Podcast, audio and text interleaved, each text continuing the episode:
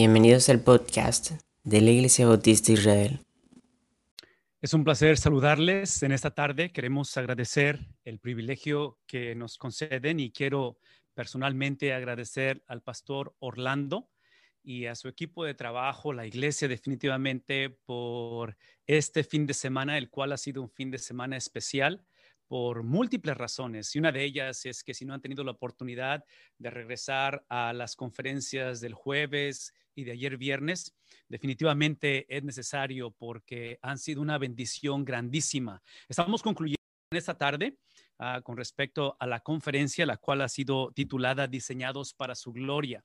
Así es que mi nombre es Vidal Muñiz y bueno, a, través de esta presentación que estamos haciendo ahora, simplemente queremos traer una conclusión a lo que ya se ha enseñado y definitivamente tener un tiempo de reflexión con respecto a este tema, porque es un tema extremadamente importante. Una vez más, lo que ha pasado desde el jueves y ayer viernes han sido cosas extremadamente especiales porque se ha presentado el Evangelio, obviamente eso es lo que hace la diferencia, pero la otra es que ha sido una, una, una combinación de experiencia, una combinación de entrevistas, una combinación de presentación de excelentes comunicadores. Así es que, una vez más, la invitación es de que si tienen oportunidad regresen, ya sea en YouTube o ya sea a través de Facebook, que es donde estamos conectados en esta noche, tengan la oportunidad eh, en estos próximos días u horas, no sé, puedan regresar y ver algunas de las presentaciones anteriores. Una de las cosas que me ha tocado a mí hacer en esta noche y eh, han ha habido diferentes temas bajo esta sombrilla o este, este tema en general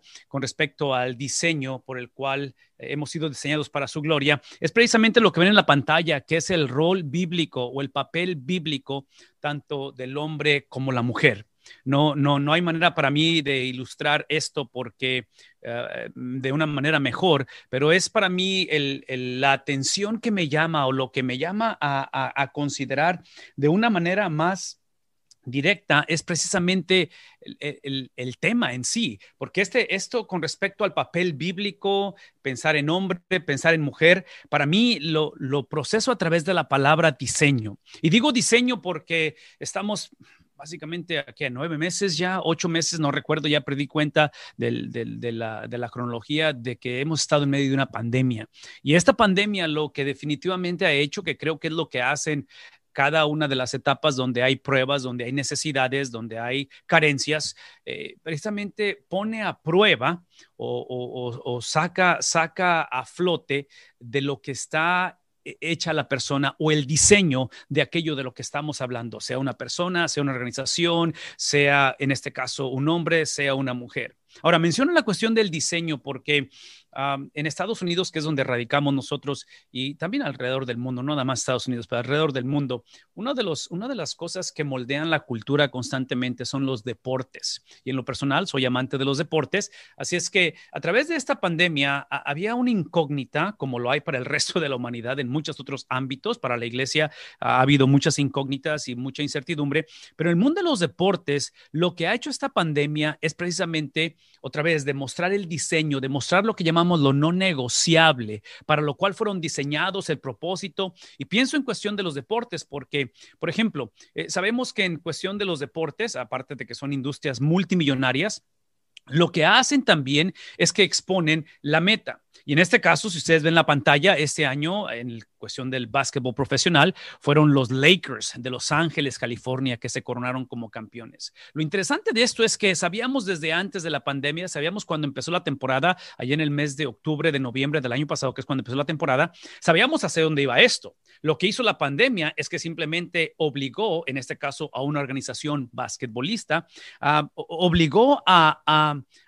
tal vez hacer los ajustes necesarios para que el diseño o la meta fuese cumplido. Eventualmente se llevó a cabo, pero lo interesante es que hicieron los ajustes necesarios para llegar a ese punto. Desde, desde la perspectiva de los, ah, tal vez en este caso, de los dueños de los equipos, de los empresarios que son inversionistas para que esto se lleve a cabo, definitivamente lo que no estaban dispuestos a negociar es el diseño, ese es, es, es el prototipo, es la razón por la cual esto existe, que para ellos es obvio que es una industria multimillonaria, contratos de televisión, contratos multimillonarios con esos atletas profesionales. Y mi punto es simplemente esto, que conforme concluimos esta noche con respecto a este tema, lo que yo creo que está sucediendo, ha sucedido y sigue sucediendo es que el diseño el diseño, la razón por qué tenemos esta conversación, el título de la conferencia lo ha determinado. Y creemos que el diseño, la razón, la meta, el propósito, lo que hace que se cumpla la razón es precisamente esta palabra de su gloria, es la gloria de Dios. Así es que por los próximos minutos lo que quiero hacer es simplemente tomar alguna perspectiva bíblica, presentar perspectivas bíblicas para que podamos de alguna manera llegar a una conversación con respecto, en este caso, ¿qué sería la meta? En este caso, pensar en un varón, pensar en una dama. ¿Cuál es la meta? ¿Hacia dónde va esto? Y esto tiene que ver con el diseño. Mi argumento, como lo es para los deportes, como es para la iglesia, como es para el mundo de los negocios, estoy convencido que esta pandemia, que momentos como los que estamos atravesando hoy en día están exponiendo, una vez más, están exponiendo precisamente la meta, la razón por la cual esto se ha llevado a cabo.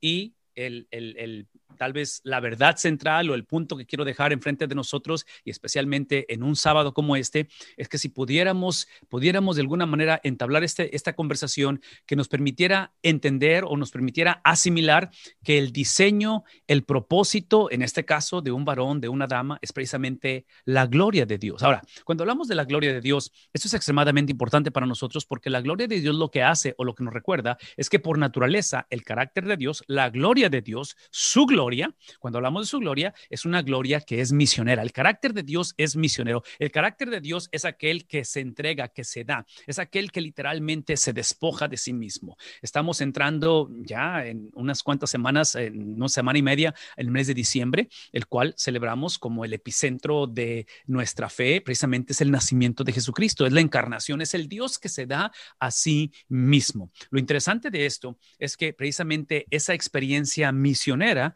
lo consideramos como el antídoto a la autonomía. Y menciono la palabra autonomía porque trágicamente eh, ha sido el problema o ha sido la razón por qué nosotros como generación, y estoy hablando tanto personas que somos seguidores de Jesús como aquellos que a lo mejor estén pensando o cuestionando o a lo mejor sienten que antes eran, creían, pero no creen, independientemente, e, esta cuestión de la autonomía lo que ha hecho es que trágicamente nos ha distraído o ha creado una versión distorsionada de lo que es la meta, de lo que es la razón por la cual soy un varón o por lo cual soy una dama. ¿Qué estoy diciendo? Lo único que estoy diciendo es que si, si no vemos la meta, la gloria de Dios, el carácter de Dios, y trágicamente al, negociar lo que no debe de ser negociado, que es la gloria de Dios, empezamos a movernos y empezamos a tener una imagen distorsionada de Dios, donde en lugar de verlo como misionero, y la palabra misionero es otra vez esa, esa, cuestión de que se da a sí mismo, la Navidad, donde se encarna, empezamos a verlo como que si, la, como, como que si hablar de Dios es para quitarnos, para, para, para no permitirnos ser lo que realmente queremos ser o ser lo que pensamos que debimos ser o el diseño por el cual fui creado. En este caso, observen eso, la autonomía es precisamente lo que hace. Entonces, lo interesante del, del corazón misionero, del corazón que se despoja de Dios, que es su gloria, por eso nos conviene su gloria, porque se despoja, porque es lo que necesitamos, lo que hace es que es lo que va a ayudarnos a balancear o a lidiar con la autonomía. Sí, el reto de la autonomía es este, y espero que por lo menos me permitan dialogar eso con ustedes. No, no, no estoy pidiendo que estemos de acuerdo, simplemente que nos tengamos una conversación con respecto a esto. Es que la autonomía lo que ha hecho, lo que hace y lo que va a seguir haciendo, haciendo es que va, va, va a tomar lo que es bueno, lo que es bueno, que en este caso es bueno ser varón, es bueno ser una dama, todo eso es bueno porque es el diseño de Dios con el propósito, la meta de su gloria. Una vez más, tomas lo bueno, el hecho de que nos ha diseñado como varón, nos ha diseñado como damas, de tal manera que la autonomía lo que hace es que toma lo bueno y lo hace supremo toma lo bueno y en lugar de usar eso que es bueno, que en este caso una vez más, nuestra sexualidad, nuestro género, nuestra identidad, lo que Dios dice que soy, ¿sí? Con el propósito de llegar al diseño o al propósito por el cual soy lo que soy, ¿sí? Lo que hace es que lo exalta. Entonces, trágicamente, esta cuestión de el ser varón o de ser dama, eventualmente lo exaltamos y lo hacemos supremo el reto de hacer supremo. Y la palabra supremo, todo lo que significa es que lo antepongo o lo, o lo posiciono por encima precisamente del que por naturaleza es bueno. Dios es bueno y en su bondad Él nos da esa habilidad de ser varones, de ser damas, y lo ponemos por encima de Él. Entonces, eventualmente cuando algo bueno lo hacemos supremo, eventualmente lo vamos a exaltar en lugar de exaltar a Dios, en lugar de reconocer su gloria, empezamos a exaltar nuestra propia gloria. Empezamos literalmente a, encontrar nuestra identidad en lo que pensamos de nosotros mismos, en lo que sentimos de nosotros mismos. Todo aquello que exaltamos, eventualmente lo vamos a literalmente idolatrar. Hacemos un ídolo de él. Encontramos nuestra identidad en eso que decimos trágicamente, y aquí está el problema con la autonomía, eventualmente me lleva a satanizarlo. Y la palabra satanizar simplemente, no sé si realmente exista eh, eh, en el lenguaje español, pero es la única manera que puedo expresar de que esta experiencia de, en lugar de ver la meta, la gloria de Dios y ver literalmente el hecho de ser varón, el hecho de ser una dama, como el vehículo hacia el propósito, que es la gloria de Dios, todo eso cuando es violado, cuando es negociado, eventualmente nos lleva a convertirnos o a vivir como enemigos de Dios. Sí, aquí es donde, donde yo argumentaría que el diseño, una vez más, el diseño el diseño es la gloria, independientemente si hablamos de un varón, hablamos de una dama, hablamos del matrimonio, hablamos de la iglesia, hablamos de una pandemia. Escuchen lo que voy a decir, hablamos de Satanás mismo.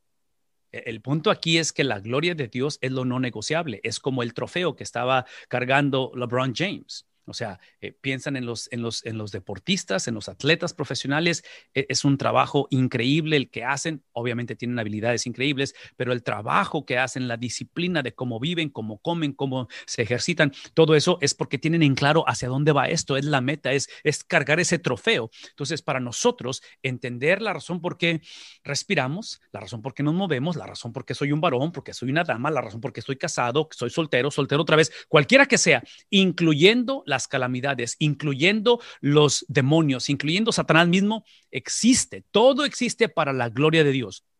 No estoy implicando que todo lo que pasa glorifica a Dios. Todo lo que estoy diciendo es que de acuerdo a la palabra de Dios, el día, el momento va a llegar en que toda lengua va a confesar, en que toda rodilla se va a doblar para declarar que Él es quien dice que Él es, que es el Señor. Entonces, para nosotros, una vez más, esto es algo que nos, nos, nos tiene que llamar la atención en una noche como esta, porque eh, entender y reconocer esta, esta noche, que antes de poder hablar de, otra vez, de mi, de mi género, de mi, de mi manera de verme, varón o como dama, cualquiera que sea el caso, antes de entrar en eso, si pudiéramos otra vez simplemente dejar en claro que es la gloria de Dios la meta. La meta no es descubrir quién soy o quien pienso que soy o quien dicen que soy. ¿sí? La meta es la gloria de Dios. la razón que esto nos ayuda es porque no solamente la gloria de Dios nos hace misioneros.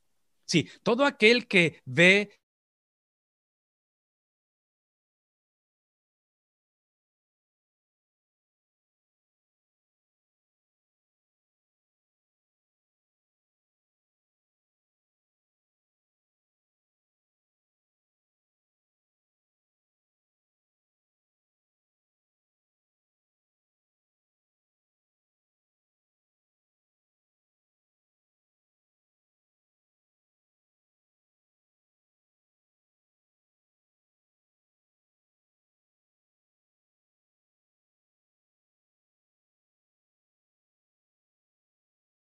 entrega a nosotros para que nosotros nos entreguemos a otros. Y es el corazón donde ahora nos hace misioneros a nosotros. Entonces, para los que tenemos el privilegio de conocer el Evangelio, de, de, ser seguidores de Jesús, eso lo vemos trazado desde el principio de la historia, en cómo Dios va a navegar, en cómo Dios va a guiar y cómo Dios va, una vez más, a entregarse, a ser ese Dios misionero, a ser ese Dios que por naturaleza se entrega a su pueblo. La palabra de Dios, el libro de Éxodo, por ejemplo, ilustra esto cuando dice, hablando hablando, Moisés al pueblo de Israel. Y lo interesante es que el capítulo 19, eso implica que es antes de la ley. La ley entra en el capítulo 20. Esto implica que lo que estoy por leer, lo que estamos por leer, no tiene nada que ver con la conducta del pueblo de Dios. No tiene nada que ver con que si el pueblo de Dios aprendió a obedecer o el pueblo de Dios está en una experiencia de retomar la obediencia porque desobedeció. Sí, todavía no está la ley presente, es simplemente el corazón, vean la palabra, es el corazón misionero de Dios, es el corazón de Dios que simplemente Él establece antes de que el pueblo fuese pueblo, antes de que eventualmente se, se constituyeran o, o, funcionaran o se vieran como el pueblo de Dios, Él declara, el corazón misionero dice, y vosotros seréis para mí un reino de sacerdotes y una nación santa. En otras palabras, lo que no está diciendo es que, esto es lo que no está diciendo, cuando ustedes aprendan a comportarse, cuando ustedes aprendan a saber quiénes son, cuando ustedes empiecen a alinearse con mis preceptos y con las cosas que deseo que yo hagan, sí, e, eso no está diciendo la Biblia. Él está diciendo que la identidad de su pueblo está basada en su corazón dadivoso, simplemente en quién es Él, independientemente de quién pensamos que somos. Por eso es que, una vez más, diseñados para qué cosa? Esta es la gloria de Dios. La gloria de Dios es aquella que define, es aquella que nos ayuda a entender esta noche que lo peor que yo puedo hacer es pensar que yo sé lo que más necesito. Si lo que está presentando Dios en el libro de Éxodo está presentando algo que nadie estaba pidiendo, y especialmente esto, nadie sabía que lo necesitaba. Eso es lo hermoso del Evangelio. El Evangelio es simplemente aquello que hace dos mil años el mes de diciembre para nosotros, esta celebración de la Navidad, es que nos entregó, es que nos presentó, es que se declaró, es que se estableció un nuevo reino que nadie estaba pidiendo. Las ideas preconcebidas de cómo esperaban que fuera el reino literalmente eran diferentes al reino que Cristo viene a establecer, porque es un reino de dádiva, es un reino en el cual otra vez es para hacernos misioneros. Vean lo que dice más adelante la palabra de Dios, primera de Pedro capítulo 2, versículo 9, hablando de quiénes somos, no por nuestra conducta, pero aún por nuestros errores y nuestro pecado, pero vosotros sois linaje escogido, no cuando mejoren, no cuando cambien, dice real sacerdocio, nación santa, pueblo adquirido por posesión de Dios. Dios los adquirió. ¿Con el propósito de qué? De que anuncien las virtudes. ¿De quién? No de ustedes, no de lo que ustedes piensan de ustedes mismos, no de lo que ustedes ah, ah, han entendido o han evolucionado en quién piensan que son, sino son las virtudes de aquel que los llamó de las tinieblas a su luz admirable. No hay otra mejor manera de ilustrar esto que Apocalipsis. Me he ido desde Éxodo Pedro y ahora Apocalipsis, donde él establece una vez más a una iglesia que está atravesando, o iglesias en el libro Apocalipsis, que están atravesando persecución extrema. En el libro de Apocalipsis está hablando a iglesias que han perdido su primer amor, a iglesias que están confundidas, a iglesias que en un momento dado su identidad están tratando de, tratar de figurar quiénes son. Vean lo que es el antídoto a esa autonomía, a ese dolor que nos causamos a nosotros mismos, a esa confusión que tenemos hoy en día. Es entender, es, es tener la habilidad de, de asimilar, de procesar y de creer lo que Él está diciendo de nosotros, no lo que nosotros pensamos de nosotros. Dice, e hizo de nosotros un reino y sacerdotes para su Dios y Padre. Por lo tanto, como Él hizo eso de nosotros, no por la mejor versión de nosotros que íbamos a cambiar al futuro, no porque la situación ha cambiado, porque en este tipo de, enseñanza o de pasajes, el apóstol Juan está hablando otra vez a iglesias que están bajo persecución y la persecución va a agudizarse. aún independientemente de lo que está pasando, él dice, esto es lo que él ha hecho de ustedes, esto es lo que ustedes son.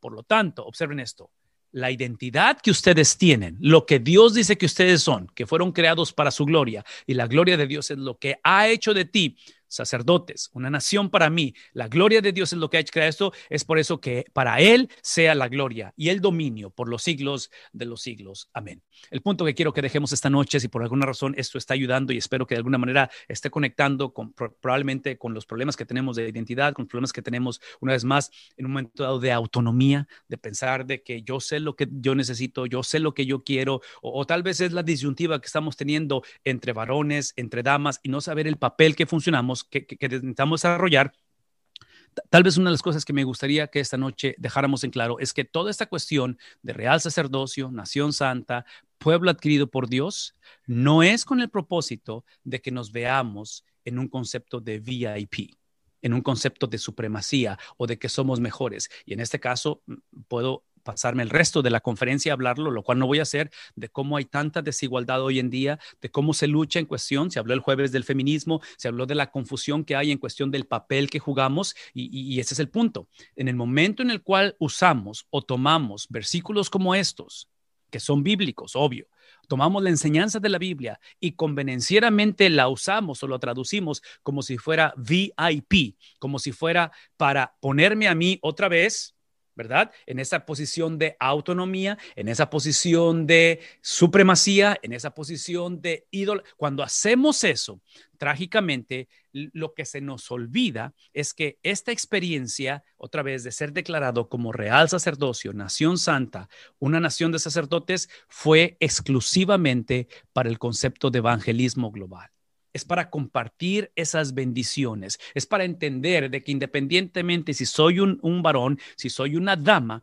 si lo que tengo que entender esta noche es que el papel que yo tengo, que yo he que, que, me, que se me ha dado, es el papel de expander, de incrementar, de magnificar la gloria de Dios.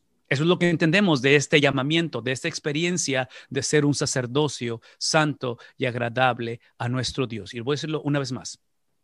El problema de nosotros hoy en día, cuando hemos negociado esto como la meta, una vez más, LeBron James cargando ese trofeo, cuando negociamos la meta, la confusión o el problema es que si no es su gloria, va a ser mi gloria. Solamente hay dos aquí. O es la gloria de Dios o es mi reino, mi pensar, donde yo empiezo a redefinir el papel que yo en este caso estoy llevando a cabo. Una de las cosas que para nosotros como esposos, como, como matrimonio, en el caso de mi esposa y yo después de 23 años de casados, es precisamente el privilegio que tenemos de tener en el hogar tres adultos jóvenes. Ya, ya son adultos, están en esa transición de, de, aprender a vivir y, y de poder expresar el rol que ellos por los cuales fueron diseñados. Entonces, nuestro deseo es que una vez más, independientemente en cuestión de que, y porque tenemos un varón en casa, tenemos dos damas en casa, independientemente, estos simplemente son vehículos, ¿a qué cosa?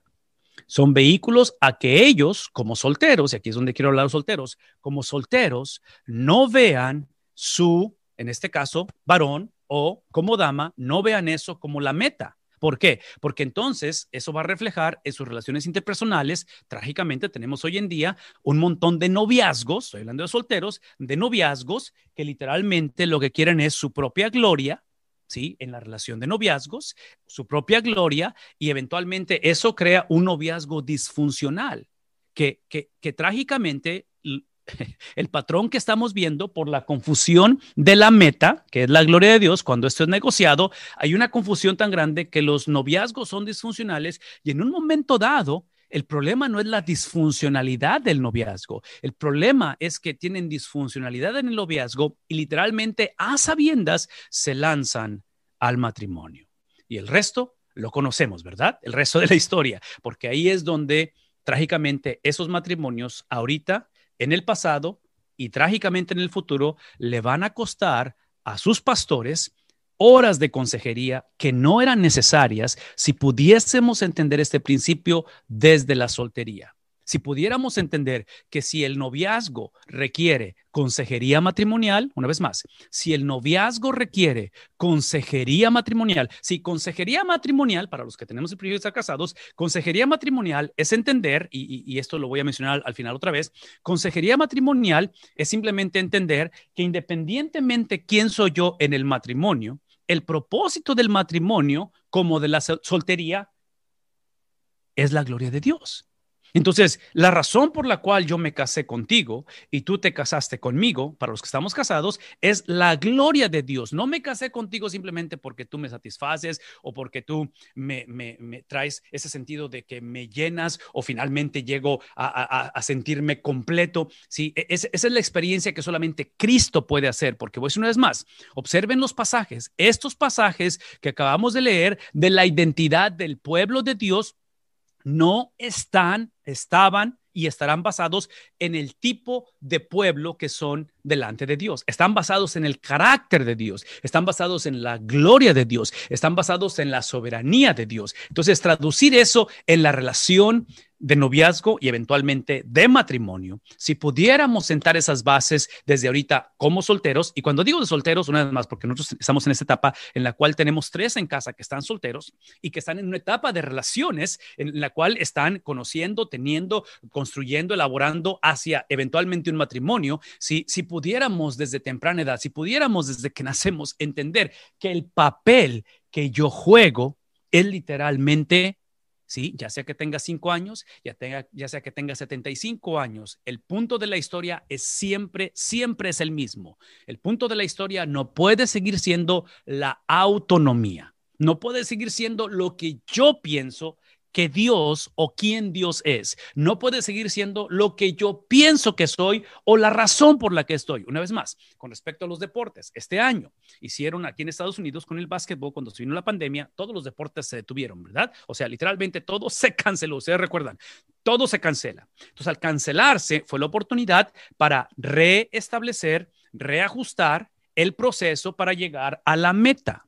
La meta no es la autonomía, la meta no es simplemente la expresión de lo que yo pienso que soy o para qué fue, fui creado. Desde antes de la fundación del mundo y después de que termine la vida en este mundo, literalmente la meta va a ser la misma. En el mundo de los deportes hicieron los ajustes necesarios y los equipos de, de, básquetbol se los llevaron a Orlando, allá a, a Disney World, se los llevaron a Disney y literalmente los pusieron una burbuja hicieron todos los ajustes, jugaron sin, sin obviamente, sin, este, sin aficionados, jugaron los, los juegos literalmente nada más entre ellos, hicieron todos los ajustes necesarios para no negociar la meta. La meta era que terminaran la temporada, la meta es que hubiera un campeón, eventualmente se llevó a cabo. ¿Qué estoy diciendo? Que, que, que en esta vida podemos negociar el proceso de cómo llegar. Lo que no podemos negociar es la razón. La razón, una vez más, no es el VIP, la razón no es el exaltar el hecho de que soy varón, el hecho de que soy dama. Ese no es el punto. El punto es que independientemente quién sea, y escuchen lo que voy a decir,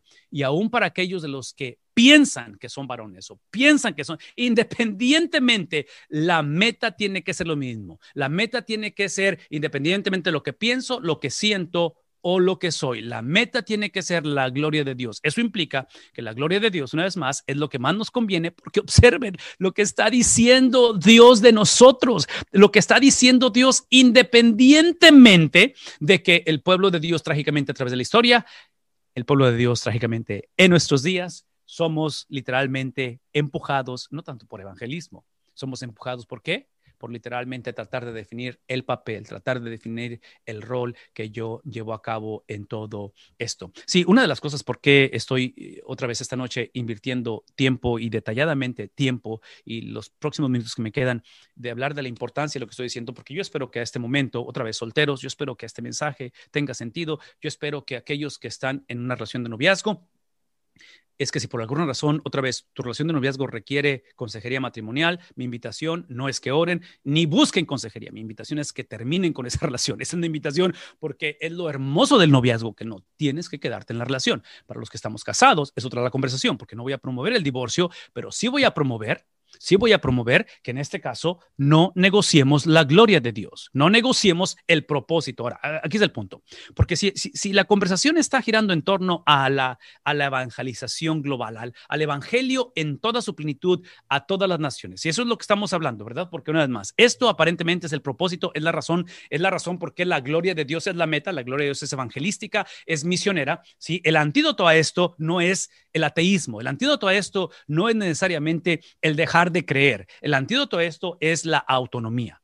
El antídoto a esto es pensar que es mi gloria, que yo como cristiano, yo como joven, como señorita, como abuelo, como padre, como soltero, quien quiera que sea, literalmente lo que me importa es yo ir al cielo y el resto del mundo se pueden ir al infierno. No me interesa. Por eso es que estoy perpetuando esta mentalidad donde yo defino el rol. Eh, escuchen lo que voy a decir. Como nunca antes, porque estamos otra vez en un momento transicional, en un momento en el cual la situación está fuera de lo convencional por razones obvias. Estamos al final del 2020 con la esperanza de que el 2021 sea, sea diferente, sea mejor, cualquiera que sea el caso. Observen que esta cuestión de ser un real sacerdocio, nación santa, pueblo adquirido por Dios, todo lo que acabamos de leer, eh, el libro de Apocalipsis, el libro de Éxodo, todo lo que acabamos de decir, es extremadamente necesario porque hablar de la gloria de Dios automáticamente en toda conversación, que espero que lo esté creando en esta noche en medio de nosotros, crea una tensión, crea una estira y afloja. Y cuando hablo de estira y afloja, es precisamente que esta tensión esta situación que es incómodo hablar de esto muchas veces, que es incómodo que alguien más me diga el papel que yo llevo a cabo, es, es entender que una de las características de la gloria de Dios es que la gloria de Dios, y aquí está la atención, la gloria de Dios es aquella que salva y es aquella que la vez destruye o consume. En, la Biblia presenta esta gloria, esta esencia de Dios como una experiencia de salvación y como una experiencia de condenación. ¿Por qué menciono esto una vez más? Porque ahorita estamos por celebrar, estamos unas semanas por celebrar la primera venida de Cristo. Y la primera venida de Cristo, si ustedes recuerdan la historia de Navidad, es precisamente los ángeles anunciando a los pastores y diciendo gloria a Dios en las alturas gloria a Dios en las alturas y en la tierra paz. Implica que cuando la gloria de Dios es, el, es la meta, escuchen esto, la gloria de Dios es la meta, LeBron James con el trofeo, es la meta por la cual estoy en este mundo, independientemente soy varón o soy dama, ¿sí? Lo que produce, de acuerdo a lo que los ángeles dijeron en el Evangelio de Lucas, es paz en la tierra. Gloria a Dios, paz en la tierra. Vean esto. Gloria al hombre, autonomía, VIP, que es lo opuesto a paz. Si lo opuesto a paz no es guerra, lo opuesto a la paz literalmente es guerra con Dios.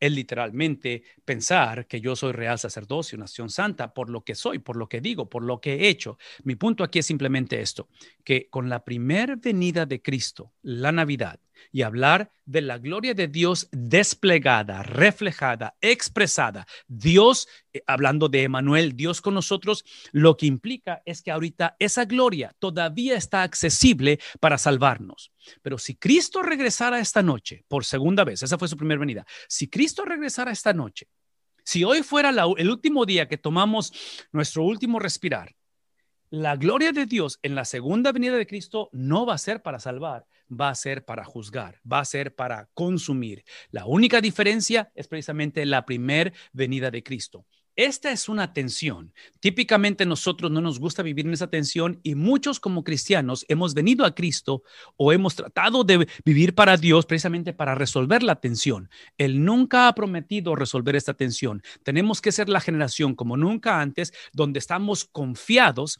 en lo que Él dijo en Éxodo, en lo que Él dijo en Primera de Pedro, en lo que Él dijo en Apocalipsis 1.6, que acabamos de decir. En otras palabras, esta cuestión de la salvación depende exclusivamente de Él. Los ángeles aparecen y dice gloria a Dios en las alturas, ¿sí? Esa, esa glorificación de Dios en las alturas, vean lo que voy a decir, no es una glorificación que los pastores o el pueblo de Dios estaba trayendo al Señor. Es simplemente la gloria que se hace presente, es simplemente la gloria que se encarna y la gloria es dada precisamente por la obediencia de Cristo en su primera venida. El, el hecho de que el Hijo obedece al Padre, ¿sí? No para VIP, pero con un corazón misionero donde Él se desprende, Él viene, eso glorifica al Padre. Entonces, cuando hablamos acerca de esa gloria, y por eso vemos que es un acto evangelístico, ¿sí? Hoy en día tenemos que vivir con esa seguridad de que Cristo ya ha venido, de que Cristo mora en mí, de que independientemente, otra vez, dama, varón, si vengo de una relación de abuso, si vengo de una relación, independientemente, Cristo ha venido, todo aquel que ha puesto su confianza en la confiabilidad de Cristo, tiene la certeza de que la gloria de Dios se ha convertido beneficiosa. Pero a la misma vez, vean lo que voy a decir, a la misma vez, el hecho de tener esa certeza, nos acercamos a esa gloria con la reverencia. Nos acercamos a esa gloria con el temor. Nos acercamos a esa gloria con la rectitud que demanda de tal manera que en momentos como estos, donde tenemos una generación que trágicamente no solamente cuestiona la identidad, pero ha negociado, nuestra generación ha negociado la gloria de Dios, esta es la oportunidad perfecta que tenemos para convertirnos en vehículos como padres, como abuelos, como solteros, de entender que el propósito de la gloria de Dios no es para resolver la tensión que hay en esta vida, es para literalmente aprender a depender de Cristo, aprender a depender de las promesas que acabamos de leer en Éxodo, que acabamos de leer en Primera de Pedro, que acabamos de leer en Apocalipsis, esas promesas, ¿sí? Observen, esas promesas, tener la habilidad de confiar en esas promesas independientemente qué tan real, qué tan ah, tangible sea la lucha, que en este caso puede ser una lucha de género, de identidad, puede ser una lucha en una relación interpersonal, puede ser una lucha de inseguridad, puede ser una lucha en la cual, otra vez, antes yo creía, ahora no creo, puede ser una lucha en la cual literalmente tememos morir y morir e ir al infierno, o a lo mejor soy el tipo de persona que antes creía, pero eh, independientemente si el, el, lo que hace e, esta experiencia en la cual estamos hablando y lo que invitamos esta noche que hagamos es que aprendamos a caminar en medio de esa tensión para exaltar al Señor. Una de las cosas que quiero que esta noche nos llevemos es que entendamos que esta, este, este proceso evangelístico o el llevar a cabo esto que estamos viviendo o, eh, eh, presentando, donde vivimos en medio de las dos cosas, en el hecho de ser salvos, pero la misma vez creemos que esa salvación no es simplemente, eh, esa salvación inició entendiendo que fui salvo de Dios, de la ira de Dios, pero ahora he sido salvo para Dios. Entonces, en ambas cosas, el punto de la salvación es Dios, tanto cuando fui salvo de Él, pero ahora soy salvo para Él. Esto para nosotros nos tiene que llevar a ser la generación que si la meta, una vez más, la meta es la gloria de Dios, tenemos que entender que el propósito, el propósito, no solamente de, de, por qué fui salvo, pero para qué fui salvo, es que la Biblia presenta que en el Antiguo Testamento es para una vida de servicio. En el Nuevo Testamento para caminar como Cristo o en similitud a Cristo. Todo esto es para la salud de la iglesia.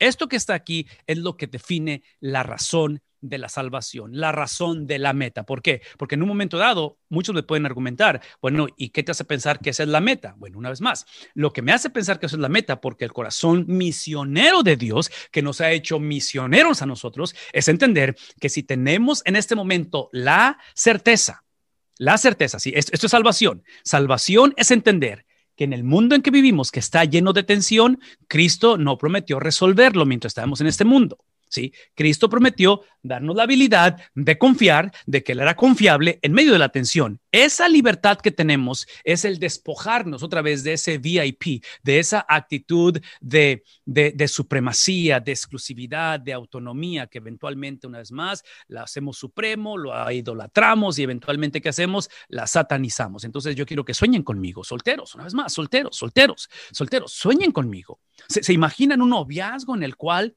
el motor de arranque del noviazgo, independientemente si eres varón, si eres dama, el motor de arranque sea una vida de servicio? ¿Se imaginan en un matrimonio futuro y creando hijos, eventualmente cuando te cases y tengas hijos? Para los que estamos casados, los que somos abuelos, que tenemos nietos, imagínense donde el motor de arranque, en este caso, no es el hecho de que es varón, no es el hecho de que es dama, todo eso es el vehículo hacia qué? A caminar en similitud a Cristo. ¿Se pueden imaginar una generación de la cual el motor de arranque sea la salud de la iglesia? ¿Sea la salud de, ese cuerpo, de ese grupo, de, de, esa real sacerdocio, nación santa, esa, nación de sacerdotes, que, entendamos que ese es el propósito y la razón por la cual hemos sido salvos y por la cual, en este caso, la gloria de Dios es la meta. Para mí, eh, eh, esta noche quiero que respondamos si estamos de acuerdo con esto y pensamos en un futuro matrimonio donde el motor de arranque es servicio, similitud a Cristo y la salud del hogar. Porque pónganse a pensar un momento. Si el divorcio, yo argumentaría el divorcio, que no es el pecado capital, no, no escuchen de mí que, que estoy poniendo el divorcio como el pecado imperdonable. Todo lo que estoy diciendo es que el divorcio, trágico que es, eh, el divorcio no es otra cosa más que estos principios en reversa. E-, es lo opuesto. El divorcio es simplemente en lugar de una vida de servicio, es una vida en la cual me quedo en este matrimonio siempre y cuando me sirvas a quién? A mí.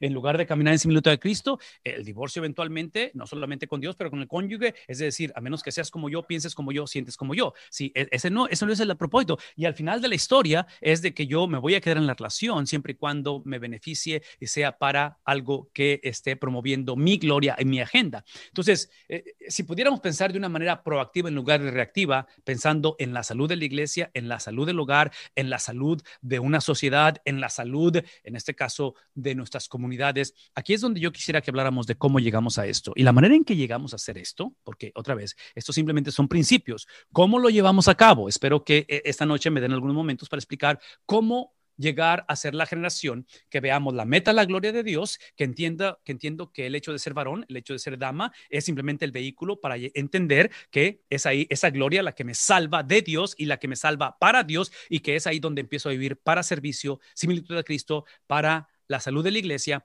¿Cómo llegó a hacer esto? Si el apóstol Pablo, el apóstol Pablo, hablando a iglesias, a iglesias que estaban batallando con todo esto. Iglesias que estaban otra vez exaltando el VIP, la autonomía, eh, eventualmente empezaron a ponerlo como supremacía, el hecho de que algunos eran varones, otros eran damas, el hecho de que unos eran judíos, otros eran no judíos o gentiles, griegos, romanos, bárbaros, en fin, es un caos en racismo, prejuicio, odio, rencor. Es un caos. Estoy hablando de la iglesia, ¿verdad? El apóstol Pablo, hablando a la iglesia con una autoridad pastoral, con, con, con el entendimiento de que lo que estamos por leer la meta no es que nos llevemos bien. La meta no es que sepamos quiénes somos. Escuchen lo que estoy diciendo. La meta no es evitar el divorcio. La meta no es simplemente finalmente encontrar a la persona. En este caso, si soy soltero, en el noviazgo y todo eso. Esa no es la meta. ¿Qué, es la meta? LeBron James con su trofeo, ¿qué es la meta? Es la gloria de Dios. Entonces, Pablo, hablando a esta iglesia que trágicamente ha negociado lo no negociable, que era la meta, la meta o la gloria de Dios, Pablo hablando de estas iglesias en Éfeso, dice, por tanto, por tanto, e, e, esa es la manera en que tenemos que navegar esto. Por tanto, tened cuidado cómo andáis. E, está implicando que no estaban teniendo cuidado, está implicando que a lo mejor en concepto, en teoría, en teología, en doctrina, estaban de acuerdo con la gloria de Dios, pero en español tenemos una frase que dice que del dicho al hecho ¿sí? Entonces, no estaban conectando lo que creían de cómo vivían. Y creo que ese es uno de nuestros problemas hoy en día, ¿no es cierto? En cuestión de, del rol o del papel. En otras palabras, creemos en la gloria de Dios, creemos en la Navidad, creemos que gloria a Dios en las alturas, paz en la tierra, ¿verdad? Eso lo creemos, lo cantamos, lo vamos a hacer en dramas, lo vamos a poner en cantos este, e, e, en, dentro de unas cuantas semanas. Todo eso lo creemos, pero ¿cómo estamos viviéndolo? Aparentemente esas iglesias estaban batallando para vivirlo y por eso dice él, tengan cuidado cómo, cómo andan, no como insensatos, porque aparentemente la insensatez es precisamente pensar que yo sé lo que me conviene, la insensatez es precisamente eh, negociar la gloria de Dios y pensar en qué cosa, en mi VIP, en mi autonomía, en lo que yo pienso, en lo que dijeron que soy, en lo que pasó o lo que deseo hacer en el futuro, ¿sí? Eso es insensatez. Dice, si no anden como, como sabios. ¿Qué quiere decir con eso, Pablo? Quiero que aprovechen bien el tiempo, porque los días son malos. Y una vez más, esta maldad es la exaltación de lo que era bueno, lo hicimos supremo, eventualmente lo, lo, que lo, pusimos en una posición por encima de Dios, e, e, eventualmente lo idolatramos y terminamos llevándolo a satanizarlo. De tal manera que dice, así pues, no seáis, otra vez, no seáis necios, sino es entender cuál es la voluntad de Dios. Una vez más, yo, yo más quiero pensar otra vez en mi, en mi mente, LeBron James, el basquetbolista profesional, con su trofeo, cuando piensas la voluntad de Dios, pienso en la meta, ¿sí? Otra vez, eh, esta gente invierte millones de dólares, estos, estos atletas invierten su vida para llegar a, a tener ese, para, para esa meta. Yo no sé por qué como cristianos hemos negociado la meta. Hemos negociado la gloria de Dios. Hemos negociado literalmente lo que nunca debe de ser negociado, tal manera que dice él, sino entender cuál es la voluntad de Dios. Sí, aquí es el punto, la voluntad de Dios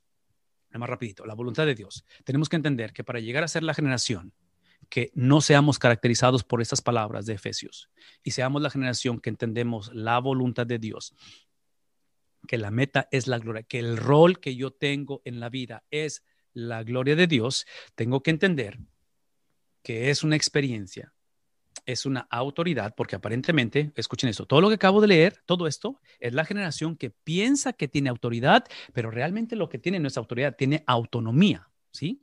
Autoridad es precisamente el despojarse. Autoridad es el corazón misionero de Dios. Autoridad es lo que recibió Adán y Eva al principio. Al principio, Adán y Eva fueron puestos en el, en el huerto para para llenar la tierra, fructificarse, fructificarla, eh, eh, en este caso, sojuzgarla, señorear sobre todo. Y eso era autoridad, porque autoridad en la Biblia es literalmente autoridad, es estar bajo la supremacía de Dios, porque la gloria de Dios es la meta. Entonces, mi autoridad, mi administración es simplemente el vehículo a reconocer la supremacía. Adán y Eva, ¿qué es lo que trataron de hacer? Ponerse por encima de, quisieron ser como Dios. Es obvio que el resto lo conocemos y es la historia de autonomía. Entonces, en este caso, para evitar eso, tenemos que entender que esa autoridad es una autoridad no propia, es foránea es la autoridad de alguien más. Porque cuando hablamos acerca de la voluntad de Dios, no es, vean lo que voy a decir, no es tu historia o mi testimonio mejorado donde anteriormente tuve este novio, pero no me fue bien, pero ahora este, eh, eh, ahora sí, aquí sí está el asunto, porque para empezar, ella no es como ella. En, en otras palabras, no, no, es la mejor versión de nosotros. La voluntad de Dios es un agente es una autoridad foránea, es una autoridad foránea de la cual observen cómo lo describe, porque ya lo dije, está hablando a cristianos, ¿verdad? Esta noche eh, espero que de alguna manera este mensaje para los que no conocen de Cristo eh, tengan la habilidad o tengan la, oportunidad de entregar su vida a Cristo, de pasar de autonomía a autoridad, de pasar de independencia a literalmente dependencia del Señor, de pasar, esto es, esto es cristianismo, pasar de exaltar mi propia gloria o VIP a la gloria de Dios, pero asumiendo que ya lo hemos hecho, Es por eso que esta autoridad foránea, el apóstol Pablo la describe en el capítulo 5, versículo 18, diciendo lo siguiente, no os embriaguéis con vino, en el cual hay disolución, sino antes, en lugar de estar, y el concepto de embriagarse con vino, independientemente cuál es nuestra perspectiva en cuestión de ingerir alcohol o no, ese no es el punto ahorita. El punto es este, la analogía de esto del vino es que si ustedes recuerdan, eh, eh, el vino para que tenga efecto es que tiene que controlar, o, mejor dicho, es uno de los efectos que tiene que controlar la persona, pero la otra es que tiene que practicarse constantemente para que, en otras palabras, el momento en el cual dejas de ingerir el vino, pierde su control sobre ti, porque llegas a, eh, pasas de estar ebrio, pasas a estar sobrio, ¿verdad? Entonces, eh, en la mente quiero que piensen o que, que, procesemos esta, esta experiencia de ver la meta, la gloria de Dios, que es el papel que formamos, es que entendamos que en este caso Pablo usa este contraste de la embriaguez, ¿sí? con el contraste de ser llenos del Espíritu Santo. Entonces, no está hablando de, que la persona sea salva, está hablando de que, otra vez, está hablando de que, está hablando literalmente uh, está hablando literalmente de lo que, eh, de que entendamos cuál es la voluntad de Dios. Cuando hablamos de la voluntad de Dios, estoy hablando de, de, la persona que ya es salva, que ya es cristiano. El problema no era que no eran cristianos, el problema es que no vivían como cristianos. Por lo tanto, aquí es donde estamos hablando de ese agente foráneo, que es el Espíritu Santo, que ya habita en la vida del cristiano, simplemente que no está teniendo control que no es una experiencia repetitiva en señorío, no experiencia repetitiva en salvación, porque es solamente una sola vez. El sello del Espíritu Santo es una vez, pero en cuestión de, otra vez, del control, en cuestión de mantener la meta en claro. Una vez más, en mi mente, regreso al deporte. Cuando ustedes ven la temporada eh, en la cual no están jugando los deportistas, no están en la temporada que está otra vez llevándose a cabo los juegos, esa temporada ellos están practicando, están preparándose, están entrenando. ¿Por qué? Porque tienen en mente un trofeo. Entonces, aparentemente en el, cristianismo hemos cometido el error de distraernos, hemos cometido el error otra vez de iniciar la experiencia de ser sellados, de creer que somos el real sacerdocio, la nación santa, de, de literalmente dejar que Cristo defina lo que soy, no solamente lo que siento, pero aparentemente eh, como, no lo hacemos de una manera habitual, el ser llenados de su presencia, aparentemente lo que sucede, esta es la manera en que empezamos a distraernos, esta es la manera en que empezamos a olvidar la voluntad de Dios, la gloria de Dios, es cuando empezamos a movernos en lugar de ser una generación que está debajo de la autoridad de Dios, empezamos a vivir con autoridad. El caos de tu noviazgo es que literalmente son dos personas que quieren vivir con autoridad en lugar de debajo de autoridad. Y estoy hablando obviamente de la autoridad suprema que es Dios. El, problema de nuestros matrimonios hoy en día es que somos dos personas potencialmente cristianos, a veces es cristiano no cristiano, o inclusive no cristianos, independientemente es que queremos ejercer y vivir la vida con autoridad. ¿sí? Cuando hablo de la gente foráneo, cuando hablo de esa llenura del Espíritu Santo, es la habilidad de ejercer lo que ya es en nosotros, que es autoridad, no autonomía, autoridad. Y esa autoridad, vean lo que voy a decir, autoridad es simplemente la habilidad dada por el agente foráneo, que es el Espíritu Santo, de rehusar vivir en autonomía y aprender a vivir bajo el dominio, bajo el señorío de Cristo de una manera, de una manera habitual. En pocas palabras, este es el antídoto a la autonomía. Ahora, solamente quiero tomarme unos minutos y estamos por orar, pero quiero que vean lo que es la autonomía. Quiero que esta noche escuchen, porque estos pasajes que estoy leyendo, especialmente este que es muy conocido de la llenura del Espíritu Santo, vean de dónde viene él. Eh, hablando de Pablo, de dónde viene describiendo la autonomía, el caos. Y, no sé si esto se va a convertir en tu testimonio, de tu historia, pero definitivamente es la mía. Esto que estoy por leer es exactamente, no solamente de donde Cristo me sacó, pero de donde Cristo espero y anhelo que constantemente esté sacando mi vida. Esto que está aquí es lo que trágicamente describe la vida de hombres y mujeres que trágicamente hemos negociado la meta. Escuchen las palabras. Esto digo pues y afirmo juntamente con el Señor. Pablo hablando a la iglesia que estaba confundida, que ya no andéis así como andan también los gentiles, la gente sin Cristo, en la vanidad de su mente. Observen esto, entenebrecidos en su entendimiento, excluidos de la vida de Dios. ¿Por causa de qué cosa? De la ignorancia que hay en ellos, por la dureza, en otras palabras, por perpetuar la autonomía por pensar que pueden negociar la meta. Y ellos, habiendo llegado a ser insensibles, se entregaron a la sensualidad para cometer con avidez, no accidental, pero recuerdan, la embriaguez, ¿verdad? Algo que es habitual, toda clase de, ¿qué cosa?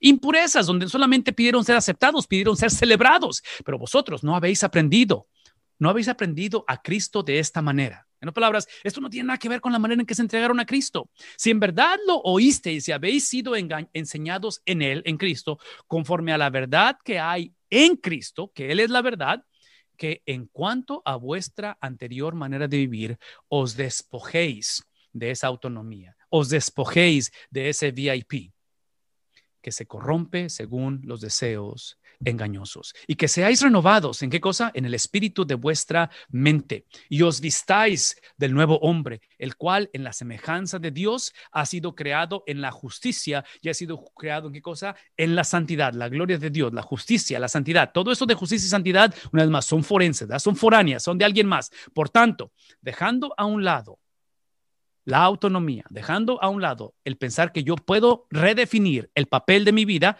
hablad verdad cada cual con su prójimo. Estaban hablando mentira porque somos miembros los unos de los otros. Airaos, pero no pequéis, no se ponga el sol sobre vuestro enojo, ni deis oportunidad a qué cosa?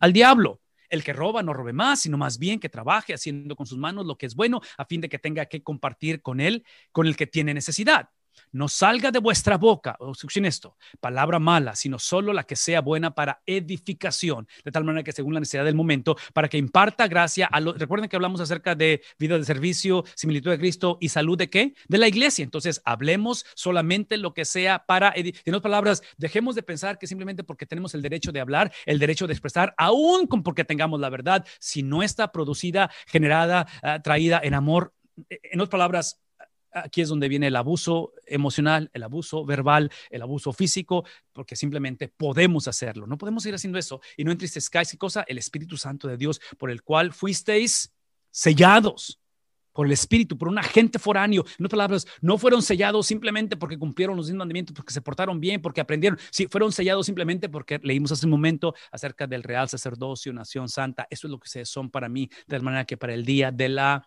redención. Sea quitada de vosotros toda amargura, enojo, ira, gritos, maldicencia, así como toda malicia. Sed más bien amables unos con otros, misericordiosos, perdona, perdonados unos a otros, así como también Dios. Eh, ¿Se, imaginan que esto fuera el motor de arranque del matrimonio? Noviazgo. ¿Se, imaginan que esto fuera lo que nuestros hijos respiran? No, no una sola vez, pero cotidianamente. Sed pues Sed pues imitadores de Dios como hijos amados y andad en amor, así como también Cristo os amó y se dio a sí mismo por nosotros ofrenda y sacrificio como aroma. Eh, estamos hablando de otra vez de esa gloria que es misionera, ¿verdad? Pero que la inmoralidad y toda impureza o avaricia ni siquiera se menciona entre vosotros como corresponde a los santos, ni obscenidades, ni necedades, ni groserías que no son apropiadas, sino más bien, ¿qué cosa? Otra vez, el corazón misionero, acciones de gracias, porque con certeza sabéis esto, esto es lo que saben. ¿Sí? No, no que lo estén viviendo, pero lo saben, no que lo obedezcan, pero lo saben, que ningún inmoral, que ningún impuro, que ningún avaro, que es idólatra, tiene herencia en el reino de Cristo y de Dios. En palabras, lo que se están jugando y ojalá tuviera tiempo para explicar esto, pero lo que está hablando es que literalmente la certeza de la salvación está conectada a la manera en que vivimos. Una vez más, la certeza de la salvación la certeza de la redención, la certeza de vida eterna está conectada en cómo vivimos.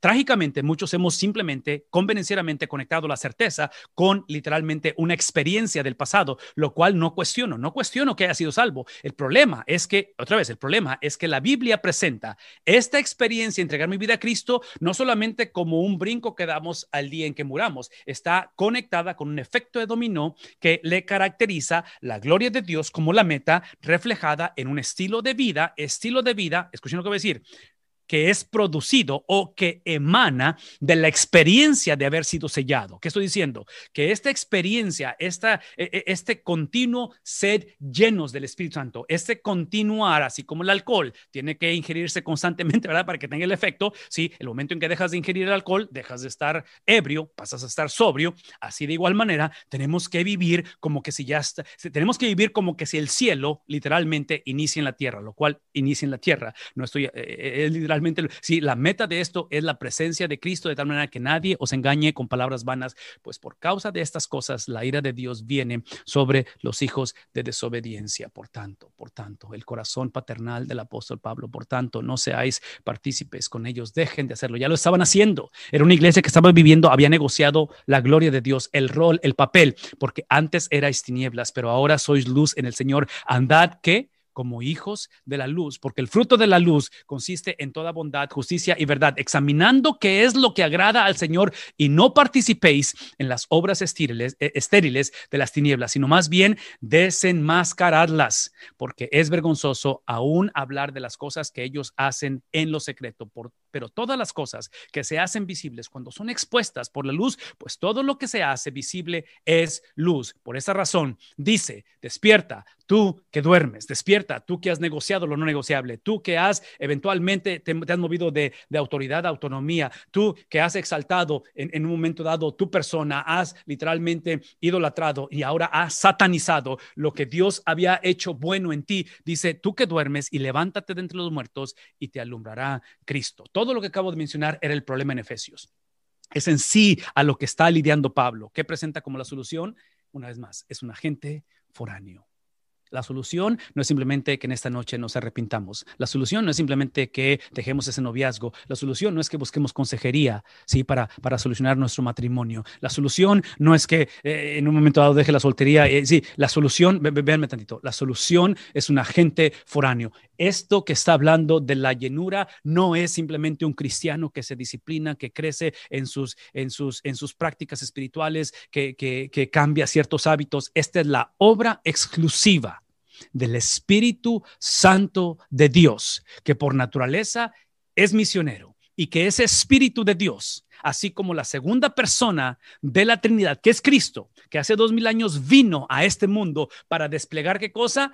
La gloria de Dios. Los ángeles, capítulo 2 de Lucas, gloria a Dios en las alturas por el nacimiento de Cristo. Y ese nacimiento literalmente fue para traer gloria a Dios y produjo qué cosa? Paz. Ese mismo espíritu de Dios reflejado en su segunda persona, ahora en su tercera persona, es lo que literalmente crea esta experiencia, de la cual nos mueve de una autonomía, nos mueve literalmente a la autoridad. Autoridad esta noche es simplemente que podamos llegar a ser la generación que hablemos entre vosotros con salmos, con himnos, con cánticos espirituales. Que seamos la generación que cantemos y alabemos con nuestro corazón, no solamente de labios, no solamente porque mañana es domingo y hay que estar en la iglesia, pero es porque algo, algo me ha sucedido. La salvación es algo que nos sucede, no es algo que hacemos. El confesar nuestro pecado no es lo que hacemos, es lo que nos sucede. De tal manera que demos siempre gracias en todo, por todo, en el nombre. Esa es la razón, es en el nombre de Jesús. A Dios el Padre. Y es entonces, y es únicamente entonces que podemos hablar de la sujeción mutua. No sé si dieron cuenta, pero este es el pasaje conocidísimo, ¿no es cierto? O sea, predicamos, enseñamos de esta sujeción, lo cual es bíblico, pero ¿se dieron cuenta que me llevó una hora para llegar a esta sujeción mutua? ¿Se dieron cuenta que como varones solteros y casados, para poder entender el valor de mi pareja, en este caso puede ser mi novia, mi esposa, mi hija, mi nieta, mi madre, como varón, para respetar, ¿se dan cuenta que es una experiencia de alguien imputada y transferida a mí? Se dan cuenta que como mujer, para darme el respeto en el cual voy a, voy a, voy a literalmente a detener el abuso que he permitido por años, es, es la experiencia de alguien en mí, porque dice el apóstol Pablo, ahora sí, sométanse unos a otros en el temor de Dios. Sí, esta sujeción de la que está hablando no es algo que hacemos, es algo que nos pasa. Yo no sé cómo enfatizar esto esta noche, eh, Pastor Orlando, pero, pero mi oración, mi ruego es que esta sujeción esta noche no sea simplemente el mejoramiento, el incremento, el sanar, el recuperar, el restaurar nuestras relaciones. Que sea literalmente la sujeción de Cristo. La sujeción que Cristo modeló al venir a este mundo hace dos mil años a través de una virgen.